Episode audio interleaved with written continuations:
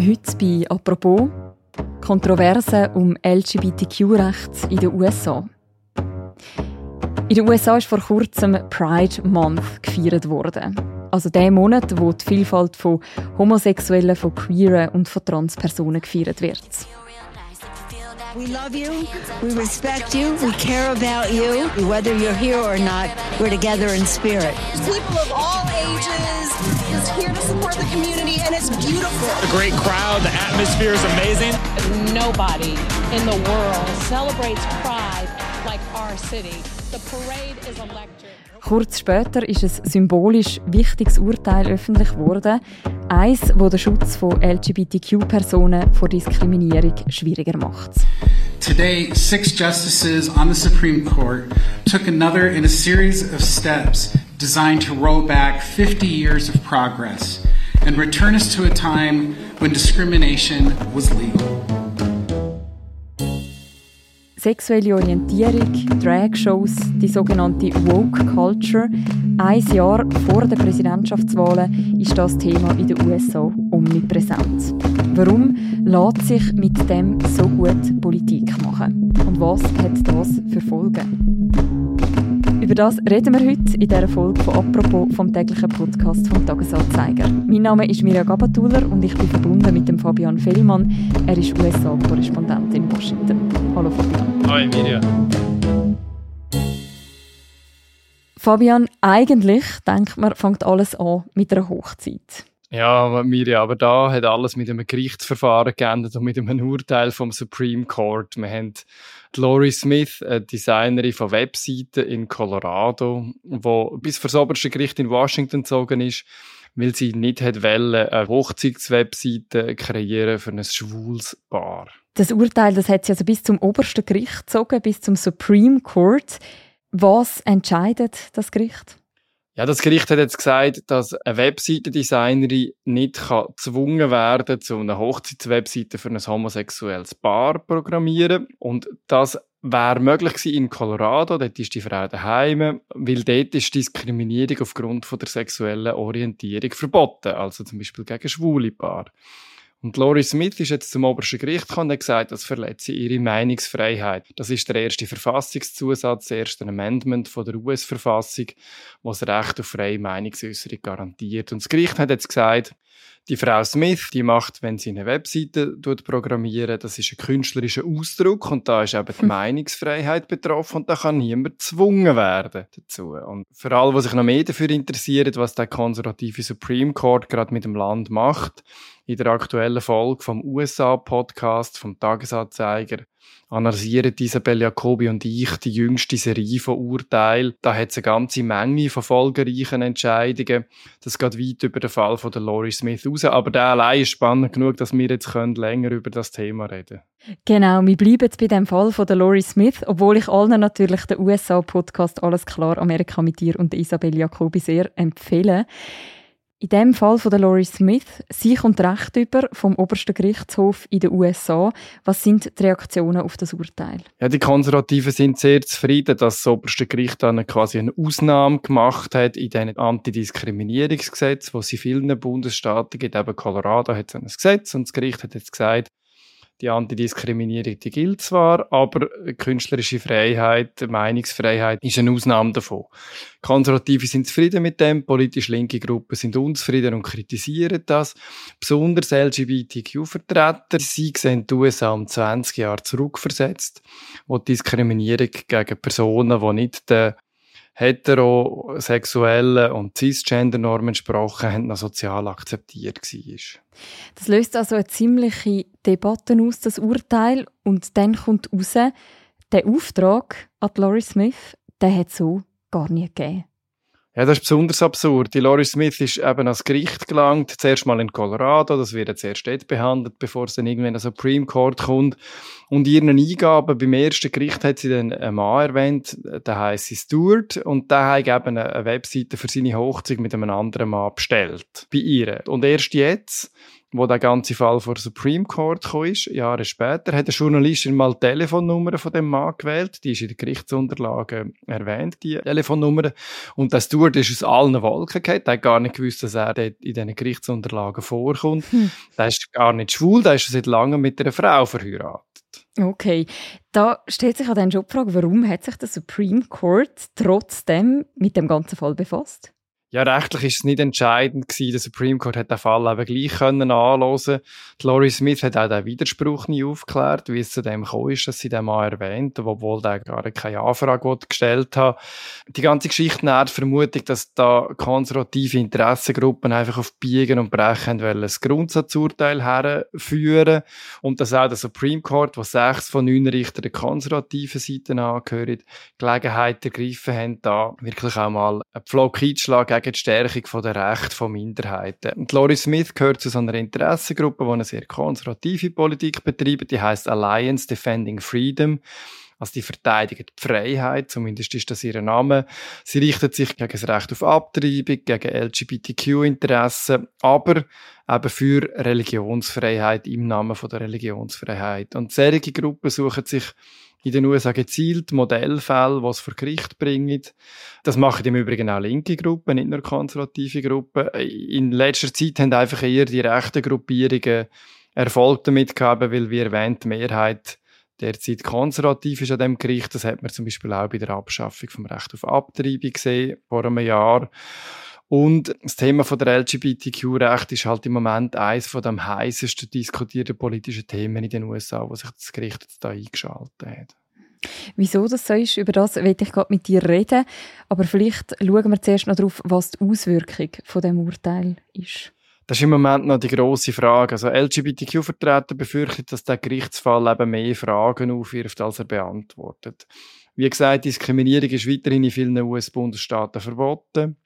Aber entscheidend ist, wie breit gilt jetzt die Ausnahme? Also welche Unternehmer können in Zukunft sagen, ich bin ein Künstler und ich lehne darum LGBTQ-Kunden ab? Mhm. Können Restaurants zum Beispiel schwule Kunden den Zutritt verweigern, weil der Küchenchef sagt, meine Menüs sind Kunst? Mhm.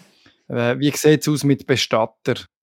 Das könnte eine ganze Lawine von Gerichtsfällen nach sich ziehen und wie die Gerichte entscheiden, ist nicht klar, weil es dann immer wieder um eine Auslegung von dem Urteil geht, das oberste Gericht jetzt erlassen hat und vieles wird sich erst dann klären. In der Zwischenzeit aber ist durchaus eine reale Verschlechterung von der Situation von LGBTQ-Menschen absehbar weil halt eben Unternehmen werden probieren, die Ausnahme für sich zu reklamieren und werden probieren, solche Kundschaft abzulehnen. Mhm, also alles unter dem Begriff der künstlerischen Freiheit rund um das Urteil zeigt sich ja auch, es gibt eigentlich fast kein anderes Thema, das so umstritten ist, wie eben das Thema LGBTQ-Recht. Fabian, warum ist das so? Ja, das ist ganz eine gute Frage. Ich frage mich das manchmal auch ein bisschen. Also, ich glaube, ein Grund ist, dass LGBTQ-Menschen sind in den USA freier geworden. Nicht nur in den USA, das ist ja auch in Europa so, in der Schweiz äh, und anderen europäischen Ländern. Und sie sind eben nicht nur freier geworden, sondern auch sichtbarer. Sie trauen sich mehr in der Öffentlichkeit, sich zu zeigen. Homosexuelle Pärchen zum Beispiel, die Händchen haben, Leute, die nicht klar einem Geschlecht zuzuordnen sind, Mann, Frau, die das auch offensiv zeigen. Die für alle gibt es in den USA im ersten Staat seit 2004, seit 2015 in den ganzen USA. Und durch das sind LGBTQ-Vertreter auch ermutigt worden, sich offensiver für ihre Rechte einzusetzen und Diskriminierung anzuprangern. Und Jetzt sind wir so in einer Nachphase von dem, wo konservativer denkende Leute, die mit dieser Entwicklung nicht einverstanden sind, die Rechte wieder einzuschränken und die öffentliche Sichtbarkeit von nicht heterosexuellen Leuten wieder zurückzudrängen, weil sie das falsch finden. Das sind also so die größeren gesellschaftlichen Linien. Inwiefern hat sich denn die Bedeutung von dem Thema in den letzten Jahren konkret verändert?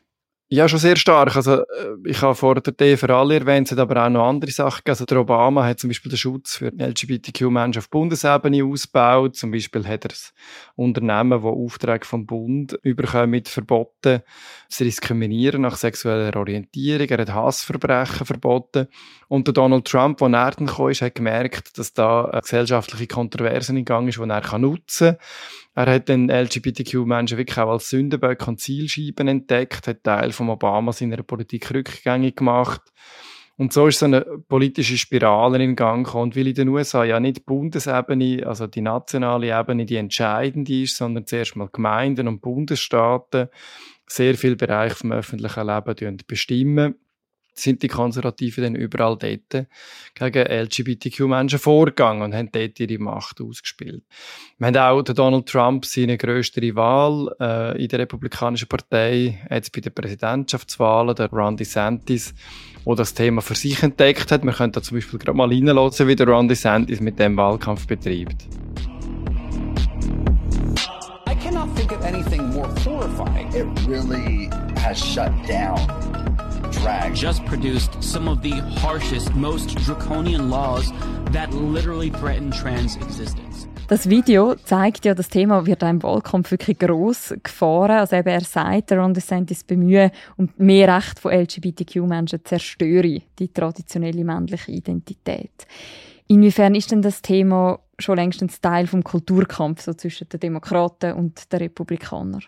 Es ist ein bedeutender Teil geworden, weil er eine Grundannahme vom Verständnis von vielen konservativen Politikern und Leuten betrifft. Es ist unterdessen eine Art des Glaubensbekenntnis geworden, dass Konservative öffentlich sagen, es gibt nur zwei Geschlechter, Mann und Frau ganz so, als ob es nicht eine Diskussion gäbe darum, wie viel von dem ist gesellschaftlich bestimmt und ganz so, als ob es nicht auch Leute gäbe, die, nicht nur aus einem X und einem Y oder zwei X-Chromosomen bestehen. Und für die Konservativen ist das ein Symbol geworden, wie weit sich linke Amerikaner, Demokraten von der Realität, von der natürlichen Ordnung, wie sie sie sehen, entfernt haben. Und das scheint recht einfach zu verfangen und ein habe ich auch Verständnis für das. Wer in einem abgelegenen kleinen Bergbaudorf in West Virginia sitzt, keine Arbeit hat, um sich um Freunde neue Drogenüberdosen wegsterben sieht, denkt vermutlich eher nicht, dass LGBTQ-Rechte die höchste Priorität haben. Und ich interpretiere das halt auch als Ausdruck davon, dass die Lebensrealitäten der Amerikaner, die Lebenswelten sehr, sehr, sehr unterschiedlich sind. Und dazu kommt, dass man bei LGBTQ äh, sehr schnell über Kinder redet. Und da wären viele Amerikaner sehr, sehr grundsätzlich. Oder solange man in der Schule ist, gilt man in den USA als Kind bis 18, wenn man dann mal aus der Highschool rauskommt. Ich habe das selber als Schüler da erlebt und in der Schweiz hat es mich gedacht, ist man sehr viel schneller als zumindest jungen Erwachsenen bezeichnet worden, auch ernster genommen worden. Und für Konservative ist Bedeutung von der Familie nicht zu überschätzen. Das ist in einem Land, wo so viele Probleme hat, wo, wo so viel ungewiss, wo der Staat auch nicht so eine starke Rolle soll haben, wird Familien als Rettungsanker von der Gesellschaft angeschaut. Und für Konservative wird der Rettungsanker in Frage gestellt mit all den Entwicklungen rund um LGBTQ und das Thema Geschlechtsidentität, weil die halt tatsächlich ein traditionelles Familienbild in Frage stellen. Und Ron DeSantis ist das beste Beispiel dafür, wie ein Politiker mit solchen Themen kann politische Unterstützung finden kann. Der Ron DeSantis hat natürlich erkannt, dass man mit dem Thema gut kann Stimmung machen kann. Etwas, was sich die ganze Diskussion ja daran kristallisiert, sozusagen, sind Drag-Shows. Was ist mit denen los? Ja, aber das, ist wirklich so ein Beispiel, wo man etwas sehr Sichtbares hat im öffentlichen Raum, wo man gegen LGBTQ-Leute vorgehen kann. Also verschiedene Staaten und Gemeinden haben Drag-Queen-Shows auf öffentlichem Grund verboten. Oder an Ort, wo Kinder sie irgendwie mitsehen können. Das heißt, man muss die in abgeschlossene dunkle Keller rein tun wieder. Das entsprechende Gesetz werden in mehr als zwei Dutzend Staaten diskutiert und Vielleicht muss man zudem wissen, dass sich um so Drag Queen Shows in den USA regelrechte Industrie gebildet hat. Also in Städten gehört es zum Beispiel dazu in vielen, dass man als Tourist so eine Drag Queen Show besucht. Besonders beliebt sind Brunch-Veranstaltungen. Da gibt es Mimosas, Margaritas unlimitiert und da gibt es eine Drag Queen oder auch mehrere, die so ein Unterhaltungsprogramm machen. Dazu isst man ein bisschen Eier und Herdöpfel und all so Zeug. Und Drag Queens treten auch in Schulen auf, erklären, warum sie sich als Frau anlegen. Und die Konservativen unterstellen diesen Leuten nachher, sie seien eigentlich Pädophile und suchen Kontakt zu kleinen Kindern. Das ist ziemlich absurd. Die allermeisten Kinder, die sexuell missbraucht werden, sind Opfer von nahen Angehörigen in den USA wie auch in Europa. Und es ist so eine alte Unterstellung, die man immer wieder gemacht hat, dass Schwule und nicht heterosexuelle halt eigentlich Pädophile sind da zeigt sich also sehr eine starke Ablehnung von Lebensformen, die eben so ein bisschen vom Standard abweichen. Und um etwas Ähnliches geht es ja auch bei einer anderen Debatte, nämlich bei der um Kinderbücher. Ja, genau, oder? Also verboten werden dort besonders äh, Bücher von Autoren, die nicht den Normen entsprechen. Zum Beispiel, es gibt afroamerikanische Schriftsteller wie der George M. Johnson, der hat All Boys Aren't Blue geschrieben, eine Geschichte, auch autobiografisch prägt, er als Afroamerikaner, der nicht den Gendernormen entspricht. Äh, und das schildert. Und gerade für queere Afroamerikaner ist das ganz eine prägende Erfahrung, dass sie in ganz verschiedenen Lebensbereichen nicht den Normen von der Gesellschaftsmehrheit entsprechen. Und Schulen argumentieren, dass Kind sich in dieser diversen amerikanischen Gesellschaft zurechtfinden Und damit sie das können, sollen sie Bescheid wissen darüber, wie andere denken, was andere erleben. Und Eltern kommen dann und sagen, ja, aber wir wollen entscheiden, was mit unseren Kindern passiert und wir haben unsere Wertvorstellungen, wir haben unsere religiösen Vorstellungen. Und wir wollen nicht, dass unsere Kinder sich mit dem beschäftigen. Und da ist eine schwierige Balance zu finden zwischen dem, wie die Eltern verantwortlich sind, für wie ihre Kinder aufgebracht werden, und das andere, dass Eltern eben auch einem Kind schaden wenn sie es von der Lebensrealitäten abschirmen.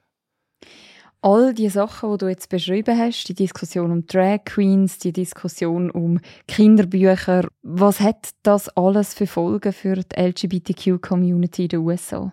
Ja, die Folgen sind eben bereits schon sehr konkret. Also man sieht, dass in den Verbrechensstatistiken Hassverbrechen gegen LGBTQ-Menschen haben vom einen aufs andere Jahr um 70 Prozent zugenommen. Und das sind Zahlen, die aus einer FBI-Datenbank kommen. Das ist die Bundespolizei. Das heißt, das sind nur die Angriffe, die gemeldet worden sind, zuerst bei der Polizei und dann beim FBI registriert worden sind. In der Regel ist das nur eine Minderheit der Fälle. Wir haben auch jetzt schon x Beispiele gesehen, dass zum Beispiel bei Drag Queen Shows rechtsextreme Gruppen aufmarschiert sind, die bewaffnet sind. Ich habe selber in Florida so eine Drag Queen Show gesehen, wo Sicherheitsleute haben müssen schützen. Miami ist eine sehr linke Stadt, auch wenn sie im Recht Florida liegt. Und da hat es wirklich bullige Türsteher rund ums Restaurant um, ein halbes Dutzend. Man sperrt dann weit um ab, es darf keine Autos parkieren. Es ist wirklich ein Gefühl von der Bedrohung um, wo existenziell kann sein kann. Die USA sind ja gleichzeitig auch das Land der ersten Pride Parades, ein Land, wo die persönlichen Freiheitsrechte auch sehr hoch gewichtet. Wie geht das zusammen mit diesen Versuchen, LGBTQ-Rechte einzuschränken? Ja, aus meiner Sicht geht das eigentlich nicht zusammen, aber so widersprüchlich sind wir halt als Individuen wie auch als Gesellschaft. Und die USA sind sowohl der Hort von der Freiheit und von We the People, der US-Verfassung, wo die Freiheit vom Einzelnen als oberste Maxime quasi erklärt, aber es ist halt auch das Land, wo die Sklaverei sehr lange in Kraft war. Es ist das Land, wo die Auswanderer aus Europa die Religionsfreiheit gesucht haben, weil sie in Europa unterdrückt sind, aber es ist auch das Land, wo die diesen puritanischen Eifer an den Tag gelegt haben und es ist ein Land, das sehr divers ist, wo sich sehr vieles sehr schnell verändert. Eben die Pride Parades zum Beispiel, die in den 60er Jahren entstanden sind, sind inzwischen eine Familienveranstaltung. Die Leute gehen mit ihren Kindern hin. Dort hat es dann Teilnehmer, die auch nackte Haut zeigen. Vor allem aber geht es darum, dass das ein fröhlicher, farbiger, diverser Haufen von Leuten ist. Und bei den Konservativen wiederum wird das interpretiert als Parade, die der Verführung von Kindern dienen. Eben. Und das hängt zusammen mit der Geschichte der Verteuflung von Homosexuellen trans- und intersexuellen Leuten. Und da muss man sich halt auch immer wieder vor Augen führen. Es ist erst 40 Jahre, dass die AIDS-Epidemie umgegangen ist. Das ist da in den USA noch viel mehr als in Europa als Straf Gottes verstanden worden für die Homosexuellen. Der Staat hat sich geweigert, in die Forschung zu investieren zum AIDS weniger schädlich machen, ist alles noch, noch nicht so lange her. Vor dem Hintergrund, man sieht jetzt bei der Republikanischen Partei im Vorfeld der Präsidentschaftswahlen, dass ihre prominenten VertreterInnen, wie eben zum Beispiel der Ron DeSantis, sich sehr auf das Thema LGBTQ-Recht einschiessen. Wird das der Republikanischen Partei im Endeffekt nutzen oder wird ihnen das eher schaden aus heutiger Sicht? Ich bin überzeugt, dass es ihnen wird schaden, vor allem mittelfristig. Immer mehr Teil der Bevölkerung haben LGBTQ-Menschen in ihrem Umfeld. Sie erleben das als etwas sehr Normales. Sie sehen, wie die LGBTQ-Menschen unter Diskriminierung leiden, unter einer Einschränkung der Freiheit. Aber gleichzeitig darf der Schaden für die Republikaner auch nicht überschätzt werden. Also wir sind jetzt im Vorwahlkampf. Und da geht es um die Frage, wer wird Kandidat von der Republikaner. Der Donald Trump ist haushoher Favorit. Und der Ron DeSantis kommt als Zweitplatzierter hinter ihm und er muss probieren aufzufallen, damit er überhaupt eine Chance hat gegen Trump. Und das macht er, indem er eben zum Teil noch extremer auftritt. Wenn es dann nächstes Jahr um die Präsidentschaftswahl selber geht, ab dem Sommer, wird er sich mäßigen, der republikanische Kandidat. Falls er DeSantis heisst, beim Donald Trump gelten ein bisschen andere Regeln. Und wenn sich dann die Wähler für einen von zwei Kandidaten müssen entscheiden im November 2024, haben sie dann entweder Joe Biden, ein fast 82-jähriger Demokrat, oder Republikaner. Und wie fest denn in dieser Wahl zwischen zwei Kandidaten die LGBTQ-Rechte noch den Ausschlag geben. Ich denke, es wird für die wenigsten Wähler dann entscheidend sein. Hingegen der Schaden für die betroffenen Menschen, für die betroffene LGBTQ-Community, der ist viel größer, weil der wird bleiben, das wird noch lange nachhallen. Das geht nicht so schnell weg. Danke vielmals, Fabian, für die Einschätzungen. Danke dir, Mirja, für das Gespräch. Wer noch mehr hören über den obersten Gerichtshof der USA und seinen Rechtsrutsch in den letzten Jahren, dem empfehle ich, wie gesagt, den USA-Podcast «Alles klar Amerika». Ihr findet den überall dort, wo ihr auch «Apropos» hört. Und das war es für diese Woche mit dem Podcast «Apropos». «Apropos» wird moderiert von mir, der Mirja Gabatuller, im Wechsel mit dem Philipp Loser und Laura Bachmann und der Tobias Holzer sind unsere beiden Produzentinnen. Und die nächste Folge von uns, die hören ihr am Montag wieder. Bis dann, macht's gut. Ciao miteinander.